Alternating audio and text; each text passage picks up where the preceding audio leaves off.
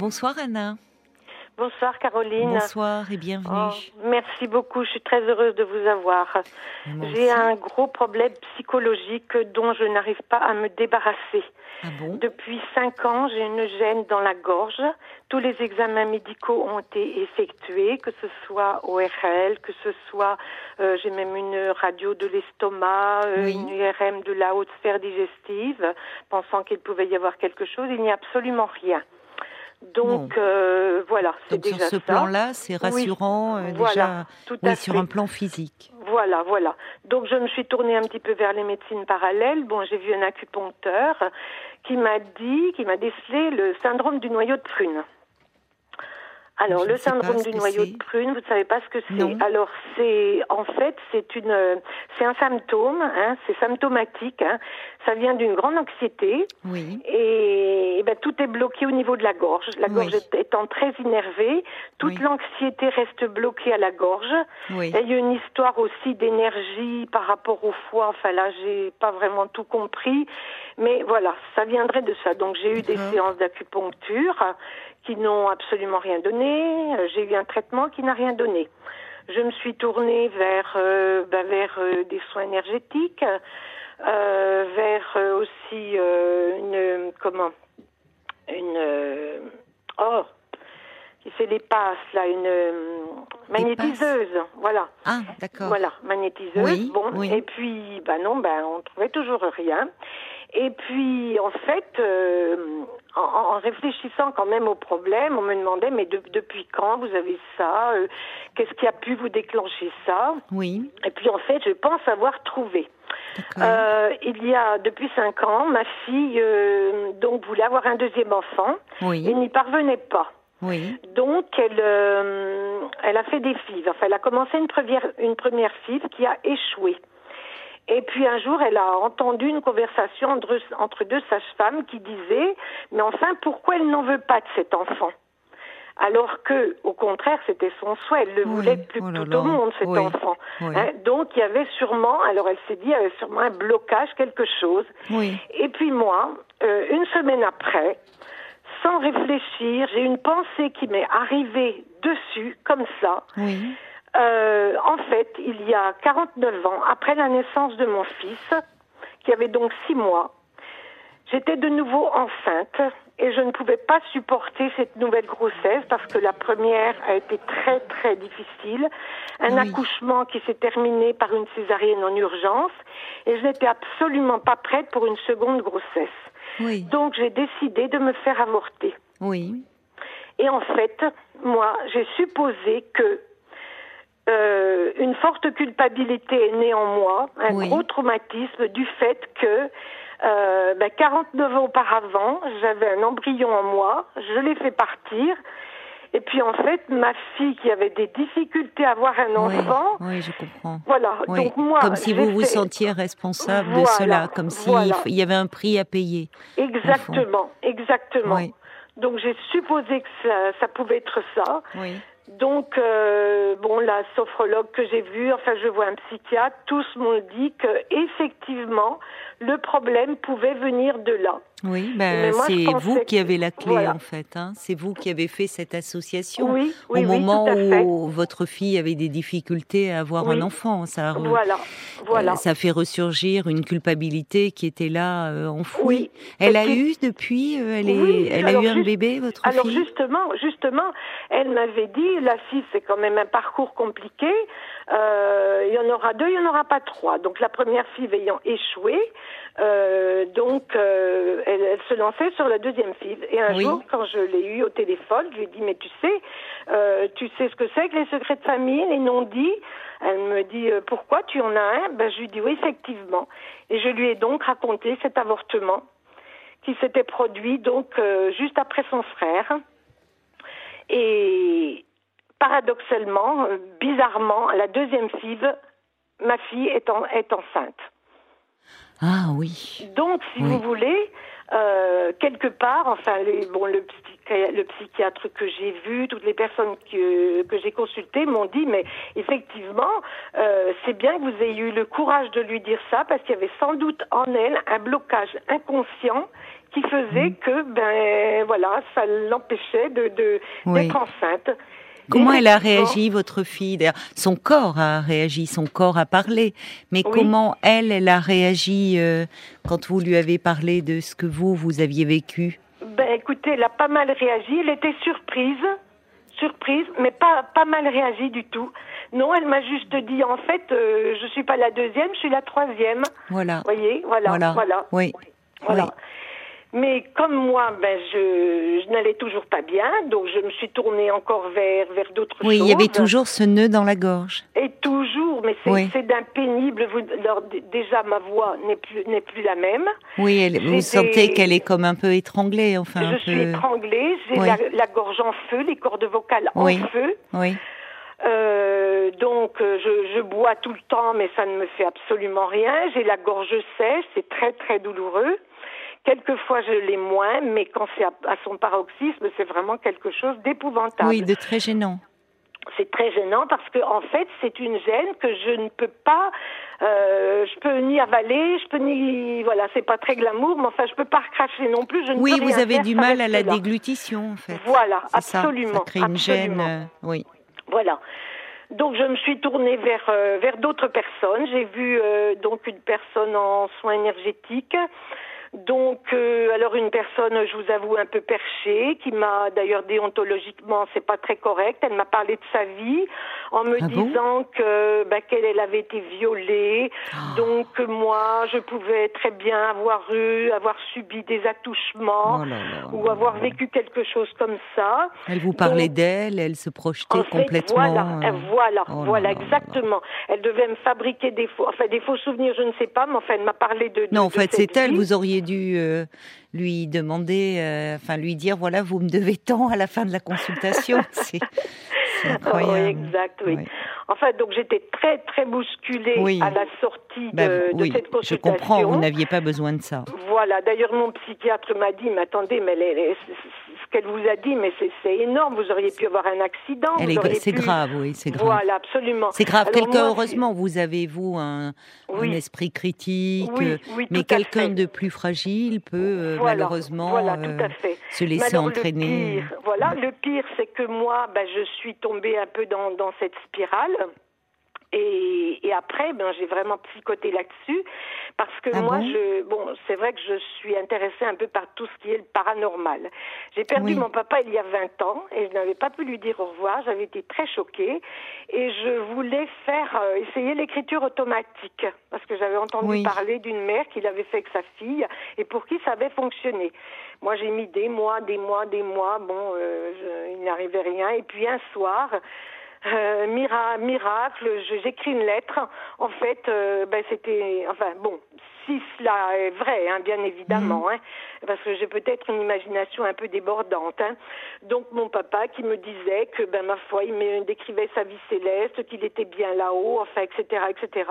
Et puis au fil de l'écriture, mon écriture a changé. Oui. Et c'était celle de mon père. Euh, donc j'étais vraiment très troublée. Je me suis mise à pleurer d'émotion. Donc il me dit bah oui, je vois que tu es très émue, mais euh, ne t'inquiète pas pour moi, tout va bien. Enfin bon voilà. oui. Mais j'étais tellement, tellement dans un état lamentable que le lendemain j'ai été voir mon médecin traitant qui m'a dit mais euh, vous n'étiez pas sous l'emprise de substances, vous n'étiez pas sous l'influence d'alcool, etc. Ben, je lui dis écoutez non. Hmm. Là-dessus, il me prescrit des neuroleptiques. Neuroleptique? Neuroleptique, carrément. Ben, Oh là ben, là, il a cru que vous aviez un accès délirant Un- Oui, un accès, voilà, tout à fait, tout Ah à oui, fait. c'est- Alors que les psychiatres, moi j'en ai parlé à mon psychiatre, Oui. lui, bon, il dit évidemment, euh, on, on a du mal à expliquer l'écriture automatique. Il dit je ne comprends pas tout, mais il dit Oui. on ne sait pas, donc on ne sait pas. Oui, euh, c'est ça. voilà, il accueille euh, ce que vous Voilà, aviez à lui dire en n'ayant pas une. Il a bien compris que vous n'étiez pas dans un épisode délirant, que vous Voilà, étiez consciente absolument. de ce qui se passait Tout et que fait. tout ne s'explique pas, mais que Tout voilà, vous n'étiez Voilà. pas malade. euh, Non, non. Alors un psychiatre que j'ai revu m'a sorti exactement la même chose. Oui, oui. Donc moi j'étais vraiment très, bien, très, très mal. C'est bien mal. celui. et enfin, pourtant là, le psychiatre que vous voyez semble être bien. Je trouve rassurant oui, en tout cas. Oui, celui que je vois maintenant, mais Ah. celui que j'ai vu à l'époque n'était pas du tout le cas. Ah, lui aussi pensait que Voilà, que vous voilà, étiez en période Oui, oui. un peu en- Voilà, dans ça. un stade Alors, de délire. figurez-vous, voilà, que ça m'a entraîné dans un engrenage vraiment quelque chose d'épouvantable parce Oui. que je me suis repenchée sur l'écriture automatique Oui. de colère. Je me dis bon, je n'ai pas pu avoir en fait, c'était pas mon père, euh, donc j'étais très en colère. Et en écriture automatique, ben j'ai écrit des choses énormes, euh, voilà, euh, limite euh, attouchement, etc., etc. Je décrivais une scène, euh, bon, sûrement quelque chose que j'ai inventé. Mais après évidemment. avoir vu cette personne-là qui Voilà. vous parlait, elle, de ces Voilà. problèmes euh, qu'elle avait eus? Non, non. Après euh, qu'on m'ait dit que bah, que c'était mon, mon que c'était mon inconscient, c'était mon imagination, que bah, je Oui, devais être mais c'est dommage folle, parce euh, qu'au fond, ça vous avait apaisé dans un premier temps. oui, Vous disiez qu'au fond, vous Oui. retrouviez l'écriture de votre père, oui, qui vous disait qu'il était bien et que ça vous avait Voilà. apaisé. exactement. C'est ce qui compte au fond, c'est l'effet Voilà. que ça avait produit sur vous. Oui, oui, tout à fait. Mais comme Et on pas tant l'interprétation qu'on peut en faire. Voilà, comme on m'a induit en erreur, je pense que c'est la colère qui m'a fait C'est ça, des vous étiez en atroces. colère. oui. Voilà, parce que de toute façon, mes parents, c'était vraiment quelqu'un de, de formidable avec des valeurs morales exceptionnelles. Oui. Et viscéralement, viscéralement, j'ai dit non, non, c'est pas possible, on peut pas m'emmener sur ce terrain-là. Oui, Donc malheureusement, j'ai continué. J'ai revu une, euh, une magnétiseuse, donc qui m'a fait un soin, qui me dit ah ben peut-être votre nodule à la thyroïde parce que j'ai un nodule à la thyroïde. ah oui, Elle dit, je vais voir ça, ou un dysfonctionnement des glandes salivaires. Bon, elle me fait son soin. Au bout d'un quart d'heure, je me suis mise à pleurer. Et après, à la fin du soin, elle me dit, bon, mais écoutez, tout va bien au niveau de la thyroïde, tout va bien au niveau des glandes salivaires, salivaires. Et je lui dis, mais pourquoi je me suis mise à pleurer? Ah, elle me dit, là, alors elle, a, elle avait une drôle de, un drôle de visage quand même, et elle me dit, j'ai ouvert une porte. Ah, je lui dis, ah bon? Elle dit oui, je pense que vous avez vécu dans votre enfance quelque chose de traumatisant. Alors évidemment, elle me parle d'attouchement. Oh, Hein c'est pénible. que- Enfin, c'est plus que pénible. Ah, C'est grave mais- en fait. C'est grave ces interprétations. Alors, sauvages. Excusez-moi, Ah. euh, je lui en avais parlé. Alors elle, justement, elle n'a pas profité de la situation. Bah si, Après, si vous lui en avez parlé, donc- oui. Voilà, elle me parle de ça. Et puis après, elle me dit, euh, ou alors vous avez vu ou entendu quelque chose euh, dans votre petite enfance qui vous a été interdit de, de répéter. Donc, mais voilà, c'est des donc- généralités, ça. C'est Voilà. à, à tout le monde, on pourrait dire, il s'est passé quelque chose dans votre Ouais. petite enfance qui n'a pas été Ouais. bien vécu ou bien Ah, digéré. ouais. Ce Ah, sont des généralités, en fait. Vous Ah, voyez. Donc, on se dit, après, ça peut toucher. Tout le monde a quelque chose sans avoir eu une enfance où il y a eu de la maltraitance ou des, des abus sexuels. Mais Oui. il y a, à un moment donné, des choses qui ont pu être mal vécues, mal digérées, mal. Vous voyez Oui. Donc Oui. c'est- finalement euh, c'est c'est quelque chose de très global. On repart Oui. dans le passé, dans l'enfance, là où se construit la personnalité. Bon, et, et finalement après la personne se raccroche à plein de choses, au risque de faire une fixation là-dessus et de croire que tout vient de là et de Oui. se créer un faux problème en fait. Oui, c'est ça. Vous voyez, ce qui est le, le, le contraire de- d'une démarche euh, de, de psychothérapie où en fait euh, le- le thérapeute ne sait pas. Le thérapeute n'a pas de savoir sur la personne qui, le, Mm. qui vient le voir. Oui, Euh, il a un savoir théorique, évidemment, de par Oui. sa formation, oui. un savoir aussi, enfin un savoir plus personnel, puisque avoir quelqu'un en thérapie, ça suppose que soi-même, on est passé par ce processus-là Hum, et que hum. donc ça permet justement d'éviter de, de se projeter, de projeter nos propres difficultés, nos propres euh, sur la personne qui vient nous voir et Oui. de pouvoir accueillir la personne avec son histoire. Et dans une démarche de psychothérapie, on part du on, part du principe que c'est la personne qui sait. Elle souffre, elle a des symptômes qui sont une forme de langage, mais au fond d'elle-même, elle sait de quoi elle souffre. Et le thérapeute est là pour l'aider, au fond, à accoucher Oui. de cela. D'accord. Voilà. Mais le thérapeute, lui, ne, ne sait pas. Parce que justement, on n'a pas de boule de cristal, c'est pas magique.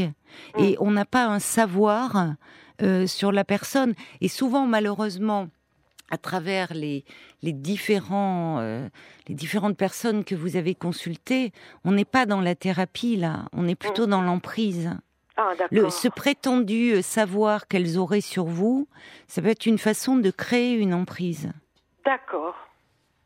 Ah, oui. Alors soit parce que euh, il y a des gens qui malheureusement euh, peuvent être euh, sincères, convaincus dans leur démarche, comme cette mm. femme qui va mal, celle mm. que vous avez vue et qui vous parlait de, de, ses problèmes à elle, et qu'elle projetait sur vous.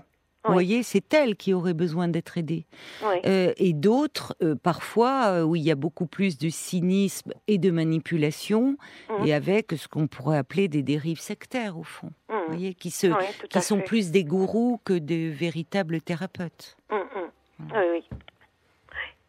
Alors justement, euh, vous cherchez, vous cherchez dans cette quête. Euh, vous avez beaucoup de choses qui qui viennent un peu vous vous encombrer, vous parasiter. Hum, hum, hum. Et euh, justement, donc là, c'était non, c'était pas celle-ci, c'était celle que j'ai vue après, qui m'a qui me conseillait le MDR. Alors bon, j'ai je me suis informée sur le MDR, mais j'avoue que euh, ça m'effraie un petit peu parce que bon, euh, le MDR, mm. c'est quand même pour euh, pour des gens qui ont subi des traumatismes, alors justement des viols ou des les, non pas forcément. oui, c'est des du Vietnam. Oui, ça peut être des personnes victimes d'attentats. Enfin, c'est tout ce qui touche au stress post-traumatique. Ah oui, c'est ça. Vous voyez, c'est pas. Ah oui. C'est alors le l'avortement que vous décrivez oui. Euh, a, semble-t-il, été vécu euh, comme quelque chose de traumatique. Parce qu'il n'y a pas eu de mots mis dessus. Il y, a une il y a une culpabilité qui est restée. Culpabilité qui était là en vous, mais qui ne se manifestait pas, enfin pas de façon aussi forte, et qui s'est manifestée au moment où euh, votre fille, ayant des difficultés à avoir un enfant, elle a surgi avec une intensité qui s'est manifestée mm. sous forme de, de, très forte anxiété, comme si euh, vous étiez responsable de cela que d'avoir et un avortement, euh, quand bien même il se passe bien et dans de bonnes conditions, c'est toujours une épreuve pour une femme. Et quand bien même elle est très au clair avec sa décision, il s'agit bien sûr en aucune façon de remettre en question euh, l'avortement, mais quand on y pense, ça touche à des questions essentielles, ça touche à la vie, à la mort et à la sexualité. Donc des trois problématiques qui sont clés. Et vous le dites très bien, c'est un moment, il y a quelque chose de, il y a la vie qui s'arrête dans le mmh. corps. Mmh, c'est mmh. pas sans, même si, même si la, femme euh, qui est dans cette démarche n'a a toutes les, les, les, raisons et de bonnes raisons et des raisons légitimes pour ne pas poursuivre la grossesse. Et, euh, mais il y a quelque chose qui s'arrête. Et c'est pour ça que souvent, euh, il est important d'avoir un accompagnement, je dis pas une thérapie pendant euh, une mmh. longue thérapie, mais mmh. des, paroles mises autour de cela. Ah, mais des paroles dans un, accueil qui est bienveillant, voyez mmh, Oui, oui, oui, oui. je pense que et, moi, dans mon esprit, cet avortement, je l'avais vécu, mais vraiment très très bien, puisque c'était une délivrance pour moi. Oui, c'est ça. Donc je pense que justement en en, pensant l'avoir tellement bien vécu, pour hmm. quand ça ressurgit, c'est peut-être d'autant hmm. plus fort, justement. Oui, bah, comme toujours, euh, quand euh, vous savez pourquoi on met en place des, cellules de, soutien psychologique quand il arrive euh, des drames ou des accidents. Enfin, justement, c'est, c'est, hum, on anticipe euh, l'effet stress post-traumatique. Et le fait de pouvoir mettre des mots sur les émotions euh, très fortes ressenties dans ces moments-là, euh, sont une façon de, de, de, prévenir, au fond, l'apparition de symptômes. D'accord. Et moi, ce que j'entends chez vous, Anna, enfin, ce que je perçois, c'est qu'il y, y a, eu beaucoup, beaucoup d'émotions refoulées. Parce que euh, on parle, vous me parlez de cet avortement, mais vous me parlez aussi de la mort de votre père. Oui. Et de quelque chose à ce moment-là qui est resté, euh, des mots qui n'ont pas pu se dire, qui sont restés en travers de la gorge, de tout ce qu'il pouvait pas, de tout ce que vous auriez aimé lui dire. Euh, et il y a beaucoup d'émotions. oui, qui, qui, ont été refoulées, comme vos larmes d'ailleurs finalement euh, d'émotions à la fois de la tristesse, il y a de la culpabilité, il y a de la colère aussi à un moment qui a surgi, et les larmes. Euh, eh bien, c'est quelque chose qui, de toutes ces émotions contenues pendant si longtemps, qui à un moment sortent. souvent en thérapie, les débuts d'une thérapie se passent euh, souvent, il y a beaucoup de larmes. Oh là, oui. Pas pour tout le monde, hein. Ah, mais euh, il y a des personnes qui disent, mais je, enfin, il faudrait bien, je, viens pour parler, j'essaye et j'y arrive pas. Mais Hmm. les larmes sont déjà un moyen d'expression. Il y a quelque chose qui a été si longtemps contenu, si Hmm. longtemps réprimé, refoulé, qu'à un moment ça sort. Ça sort oui. comme cela. J'entends cela chez vous, enfin, c'est Oui, de oui. ce que vous me dites au fond. hein. Oui. Alors, que pensez-vous de l'EMDR Est-ce que, est-ce que le MDR pourrait, euh, enfin, est-ce que ce serait la, une solution pour moi ou je ne sais pas, étant donné que pour moi le traumatisme, le traumatisme, là maintenant, il est connu. Donc, euh, Oui, le trauma, enfin, le les traumatismes. Parce Oui. qu'il y a aussi la mort de votre père. oui, Il y a, vous voyez, il y a, y quelque chose qui touche une dimension autour de la mort. d'accord. Parce que vous me parlez de l'avortement, mais j'entends aussi la mort de votre père, qui est façon, à une période donnée, j'avais très peur de la mort. Bon. Très, très peur, mais une peur euh, irraisonnée même. Oui, c'est ça, parce Oui, qu'on a tous oui. peur de la mort. Oui, bien sûr. Mais euh, oui, quelque chose de qui était Oui. très envahissant, Oui, tout à fait, tout à fait. Oui, d'accord, à une période donnée de votre vie. oui, oui, oui. Et vous identifiez euh, à quoi ça pouvait être dû? Qu'est-ce qui se passait dans cette période-là? Non, pas vraiment. Non. Pas vraiment. Non. Non, mais comme je suis une grande anxieuse, j'ai peur de, de tout. Oui. très, très. Ah, Le ça- psychiatre vous a donné un peu un petit traitement Ah, bah contre oui, l'anxiété. Oui. Ah oui, oui, oui. Ah oui, oui, j'ai eu euh, an- anxiolytique et à, et à un moment donné antidépresseur. D'accord, oui. Et là, j'ai pu diminuer. Là, j'ai pu, je n'ai plus du tout d'antidépresseur. Je suis sous anxiolytique. Mais ben là, pour l'instant, évidemment, je ne peux pas m'en passer. Hein. Non, mais pourquoi si ça, Ah bah oui, euh, ça- si. vous vous pourrez à un moment euh, Oui. arrêter, mais pour oui. le moment, il vaut mieux cela que d'être euh, envahi par euh, l'anxiété qui fait très mal, hein, Mm. Oui, oui, tout à et fait. qui peut se traduire. C'est un des symptômes de l'anxiété, la boule dans Mm. la gorge, Oui, ah, bien hein, la difficulté à déglutir, Oui, le fait ça. même que la voix, euh, il y a des personnes comme ça qui après un deuil, un- euh, elles ont non la voix, euh, la voix comme si la voix était modifiée, un peu éraillée. D'accord. Vous voyez, comme oui, s'il y a quelque chose, tout- toutes, ces- toutes ces en fait toutes ces émotions qui sont en nous et comme étranglées. Mm, mm.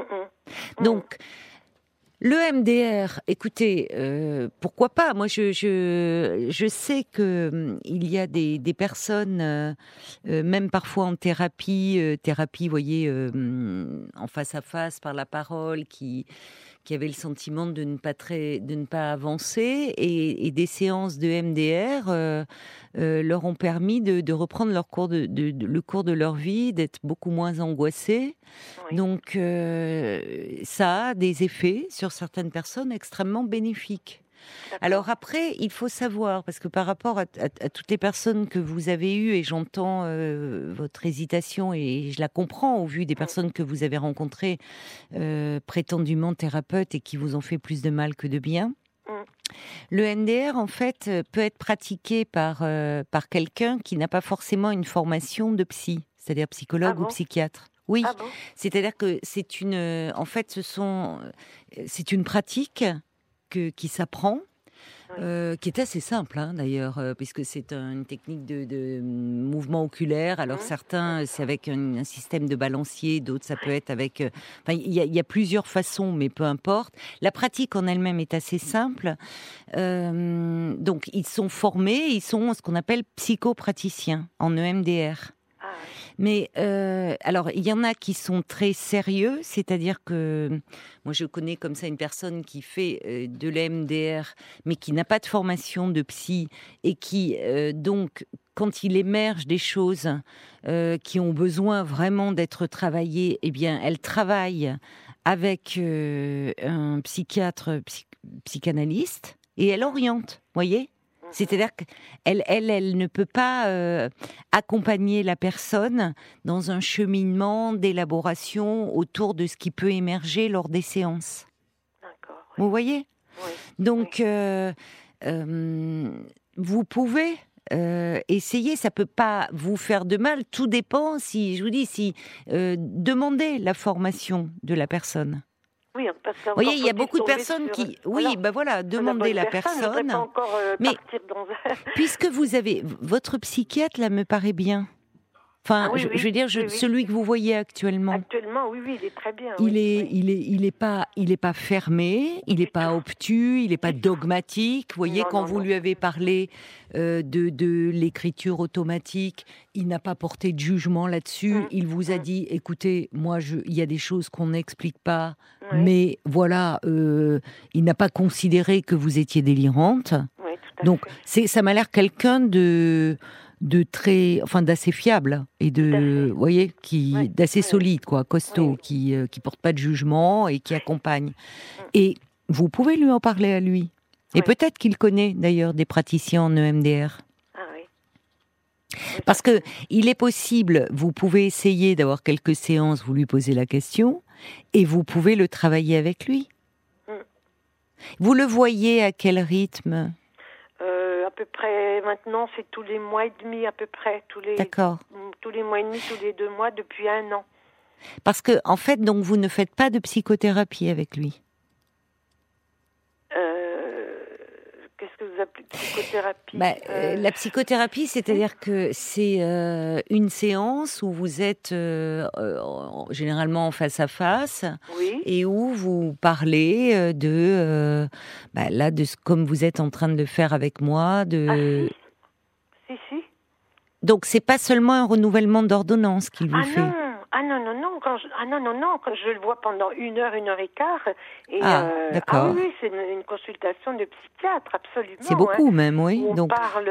Ah oui, oui, il me garde un moment quand même. euh, et, et, et si euh, avec lui, euh, il ne vous a pas proposé de vous voir de façon un peu plus régulière? Au début, si. Au début, c'était toutes les trois semaines, à peu près pendant pendant trois quatre mois. C'était à peu près toutes les trois semaines, tous les mois. Et puis là, ça s'est passé tous les mois et demi. Et puis voilà. À votre demande? Oui, parce que par moment, ben, je me sentais mieux, donc. euh, Et voilà, en ce ben, moment, pas, Comment ben, vous vous ça- sentez? Ben pas pas bien, ça revient. C'est-à-dire que Oui. ça part, mais ça revient. Ça revient, Ce que j'expliquais à mon hypnothérapeute, c'est que après ces séances, après la première séance, c'était miraculeux. Le soir même, je n'avais plus aucun symptôme. J'étais vraiment comme avant. Et puis c'est revenu quelques jours après. euh, je ne sais pas pourquoi. Il l'explique pas trop non plus. euh, C'est vo- votre parcours reflète le, je trouve le, le parcours de beaucoup de personnes actuellement, Anna, et c'est en cela qu'il est intéressant. Il y a beaucoup de personnes qui sont dans un mal-être ou qui ont un symptôme euh, gênant, voire invalidant, comme vous, ce nœud dans la gorge, et qui euh, multiplient les thérapies tous azimuts. ah oui. Euh, parce que et, et, et cette multiplication euh, par moment interroge et peut être un peu euh, comment dire comment dire ça sans un peu problématique Mhm. en ce sens que au fond alors vous l'avez dit vous avez rencontré des personnes qui euh, qui n'ont de thérapeute que le nom qu'elles prétendent avoir voyez qui n'en sont pas qui vous qui vous ont égaré euh, qui vous ont fait euh, partir euh, dans des fausses voies et des voies qui étaient des impasses et qui étaient encore plus source d'angoisse pour vous parce qu'elles projetaient leurs propres angoisses. Oui. Donc tout ça est une court-circuité un peu le, la- votre quête, votre quête de ben, d'amélioration de votre état. Mm. Voyez. Donc euh, c'est venu vous percuter. Et euh, le c'est si vous voulez. euh, le, la, la- la démarche de, de thérapie demande une forme de régularité d'un suivi de. Il est normal de chercher à, à aller mieux et à, à s'apaiser, à- mais c'est vrai qu'actuellement le, le risque est de, est de est de multiplier les tentatives sous azimut et de se perdre en fait. Ah, oui, d'accord. Donc, euh, et je vois là, c'est-à-dire qu'il y a eu euh, les magnétiseurs, il y a eu euh, les énergéticiens, il y a eu, il y a eu l'hypnose, il y a eu donc maintenant le MDR. Bon, vous voyez, peut-être, je ne sais pas, enfin, à un moment, il va falloir essayer de, de vous centrer sur quelque chose et de et, et d'avoir confiance en fait. Ça va finir par. euh, Vous, vous avez au départ fait tout ce qu'il y avait à faire pour éliminer toute cause euh, biologique, organique. hein, Oui. Donc euh, bon, et il y a euh, aujourd'hui, vous vous dites, mon problème, il est d'ordre psychologique. Euh, donc, euh, donc il faut aussi euh, vous dire que au fond de vous, vous savez, et je trouve que vous avez déjà pas mal avancé. Oui. C'est en cela que je vous dis euh, de vous faire confiance. Vous allez y arriver.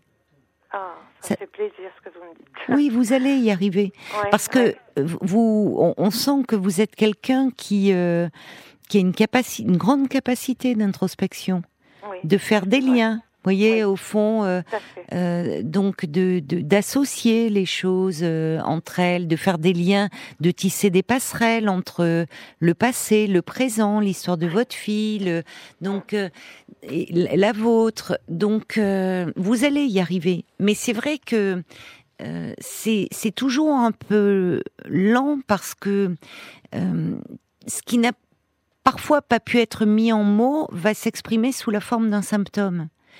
Hum, Et, et, et le symptôme est une forme de langage aussi. Il dit quelque chose. Oui, c'est ça. oui. Si ce n'est qu'un depuis quelque temps, euh, vous vous arrivez à mettre des mots. Oui.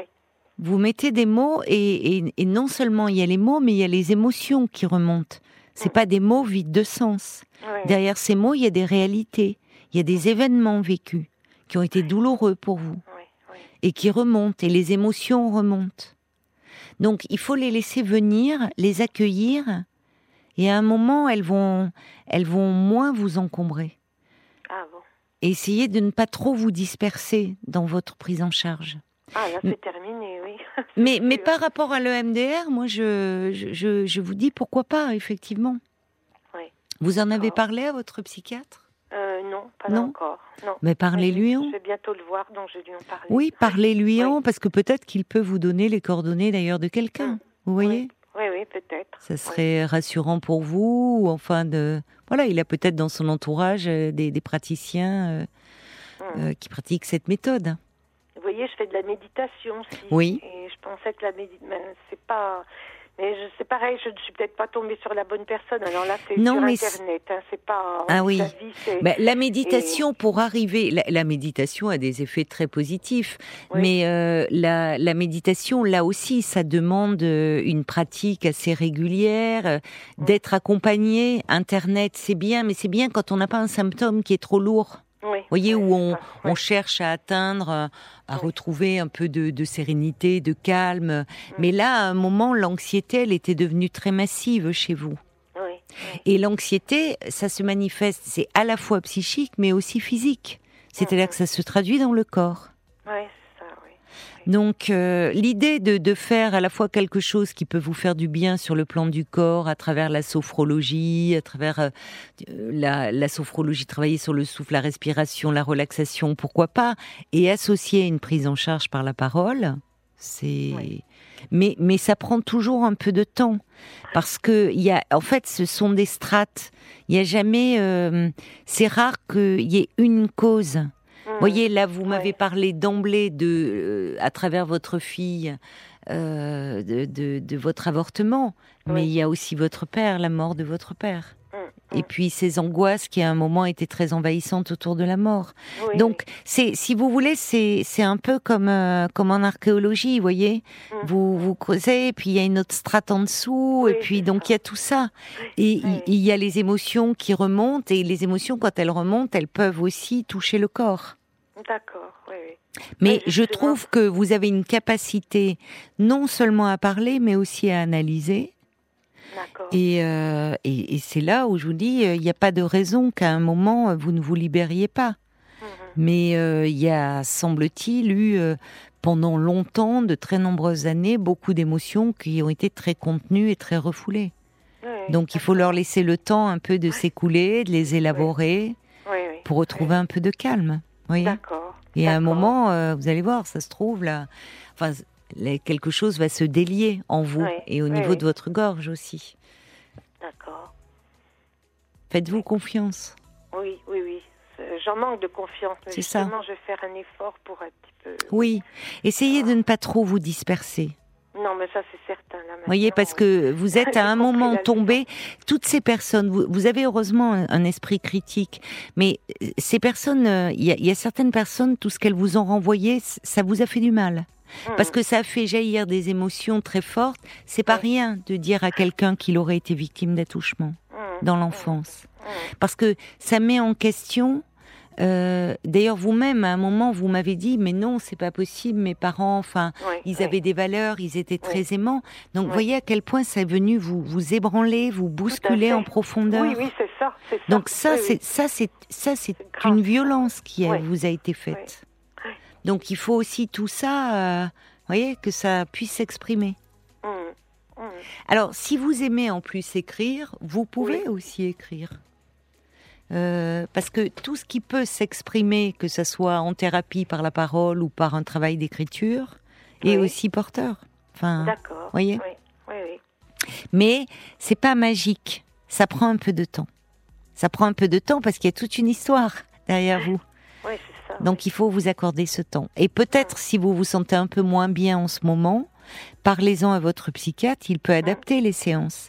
Vous alliez mieux, donc il vous voyait une fois tous les mois et demi, mmh. mais il y a des moments où, à nouveau, on se sent un peu fragile, il peut vous revoir euh, un peu plus souvent. Vous mmh, voyez, on peut, on s'adapte. Oui, oui, oui. Et apparemment, il, il a cette... Euh, il n'est pas rigide, votre psychiatre. il n'est pas, dogmatique, donc euh, vous êtes apparemment entre de bonnes mains. Voilà. D'accord. Eh vous remercie beaucoup. Bah, c'est moi qui vous remercie euh, de votre confiance. Et alors, là, votre fille, là, vous avez un petit garçon, une petite fille Une petite fille. Une petite fille. Oui, oui. Qui a quel âge euh, Qui a 4 ans et demi. Qui a 4 ans et demi. Oui, voilà. Bon. bon. Euh, Paul n'a pas de message pour moi de, personnes qui seraient dans Je me demande si j'ai pas un petit souci avec les. Paul, il n'est pas dans le studio pour tout ah, vous dire. Ah, il doit être, il est derrière euh, au standard avec Violaine. Il doit être en train d'accueillir des auditeurs. Donc, euh, donc il peut pas vous lire les messages. Moi, je me demande si j'ai pas un petit souci avec les SMS. Je vais voir avec lui quand il va revenir parce que j'ai pas de message et ça m'étonne euh, qu'à 22h43, ah, en général, j'ai déjà des SMS qui sont arrivés. Ah ben le voilà, Paul, qui ah. arrive. Il a dû entendre. donc, on lui laisse le temps de s'installer devant son écran. Déjà pour voir les messages peut-être sur Facebook, RTL-Parlons-nous. Oui, ça me, ça me plairait on Passe, bah, écoutez, ce qu'on va faire, c'est qu'on passe une petite pume, me dit Marc. Comme ça, ça nous laisse le temps un peu, parce que moi, j'ai pas de message et ça m'étonne aussi. Donc, il va me rafraîchir un peu tout ça. D'accord. À tout de suite. Ne raccrochez pas. Non, non, d'accord. Anna, vous êtes avec nous? Oui, oui. Merci d'avoir euh, patienté. Alors ça y est, effectivement, j'ai des messages qui s'affichent sur mon écran SMS. Euh, il y a Ruben qui euh, vous trouve passionnante et qui dit c'était vraiment un bel échange à écouter parce que sur les rapports justement entre, il y a plein de choses, la, la tête et le corps, l'esprit et le corps, à quel point l'angoisse peut faire mal aussi dans le corps, et puis tout ce qui est de la transmission. On parlait de la euh, de la du phénomène de psychogénéalogie, de ce qui peut se transmettre aussi euh, dans les non-dits, parce que là, vous parlez à votre fille de votre histoire, et finalement, il y a quelque chose qui se libère aussi, qui se dénoue dans son corps à elle, et euh, là où elle, elle, était en difficulté, des filles qui ne marchaient pas, et elle est aujourd'hui euh, maman, donc il y a mm. plein de choses comme ça qui se jouent. Euh, il y a Annie euh, qui disait par rapport au, prétendu thérapeute que vous aviez rencontré, qui dit quelle usurpation du mot soin. Et c'est mm. vrai, vraiment. Euh, et puis merci à Bambi qui a envoyé un petit message test. Ça n'a rien à voir euh, avec vous, mais qui disait ah, ah vous êtes adorable. Je disais je comprends pas, j'ai pas de SMS ce soir, il y a un petit souci. Et eh ben merci, euh, merci à vous. J'ai des petits messages test pour dire c'est bon, ça remarche. Comme ça, Paul a eu le temps aussi de consulter les les commentaires que les auditeurs ont laissés sur Facebook pour vous, Anna. Et non, Monique, je ne me planque pas parce que j'ai Monique qui dit ah Paul se planque. Non non, je suis là. Non, vous il est juste pas. au standard. Peut pas être partout. Justement, Angélie Lou qui écrivait bah, thérapie, c'est un bien grand mot. et pourquoi pas un marabout aussi, tant qu'on y est, c'est ça. C'est thérapie, parfois, ça veut tout et rien dire. Et puis il y a Sylvie aussi qui disait, bah, moi depuis deux mois, j'ai une boule dans la gorge et mon docteur pense que c'est une boule hystérique. c'est ce qu'il a dit il y a 20 ans. J'avais déjà eu la même chose. C'est dû au stress, à l'anxiété. Donc Là, euh, ah, je, oui. je prends un médicament pour dormir. Depuis, ça va déjà un peu mieux. Mais oui, voilà, il y a une, Alors, hystérique, parce que malheureusement, ce mot est passé dans le vocabulaire euh, euh, courant et où on qualifie d'une, on qualifie les femmes d'hystériques, puisque le mot vient de, d'utérus et souvent il a une connotation péjorative. J'espère que on, parle dans, en fait, en, psychanalyse, ça n'a pas cette connotation-là, absolument pas péjorative. On peut parler de conversion hystérique. Ah. C'est-à-dire que en fait, euh, justement, ce qui ne, ce qui est refoulé, ce qui d'une souffrance qui ne peut pas s'exprimer en mots et qui va se traduire à travers le, corps. C'est Freud qui euh, a, justement avait commencé euh, l'hypnose avec des patientes hystériques du temps de, de Charcot, où on était dans l'hystérie, mais alors qui était vraiment avec où il y avait des, paralysies, il y avait même des patientes qui ah atteintes de cécité où on ne trouvait rien à l'examen médical, mais où c'était à travers leur corps quelque chose qu'elles exprimaient de leur souffrance. Et au départ, pour dénouer ça, il s'était dit, par l'hypnose, on peut arriver à essayer d'accéder à cette souffrance qui ne peut pas se mettre en mots. Voilà, j'ai expliqué parce que dire euh, euh, vous avez une boule dans la gorge, les mots vous êtes hystérique. Bon, on parle de conversion hystérique, hein, ça n'a rien de péjoratif.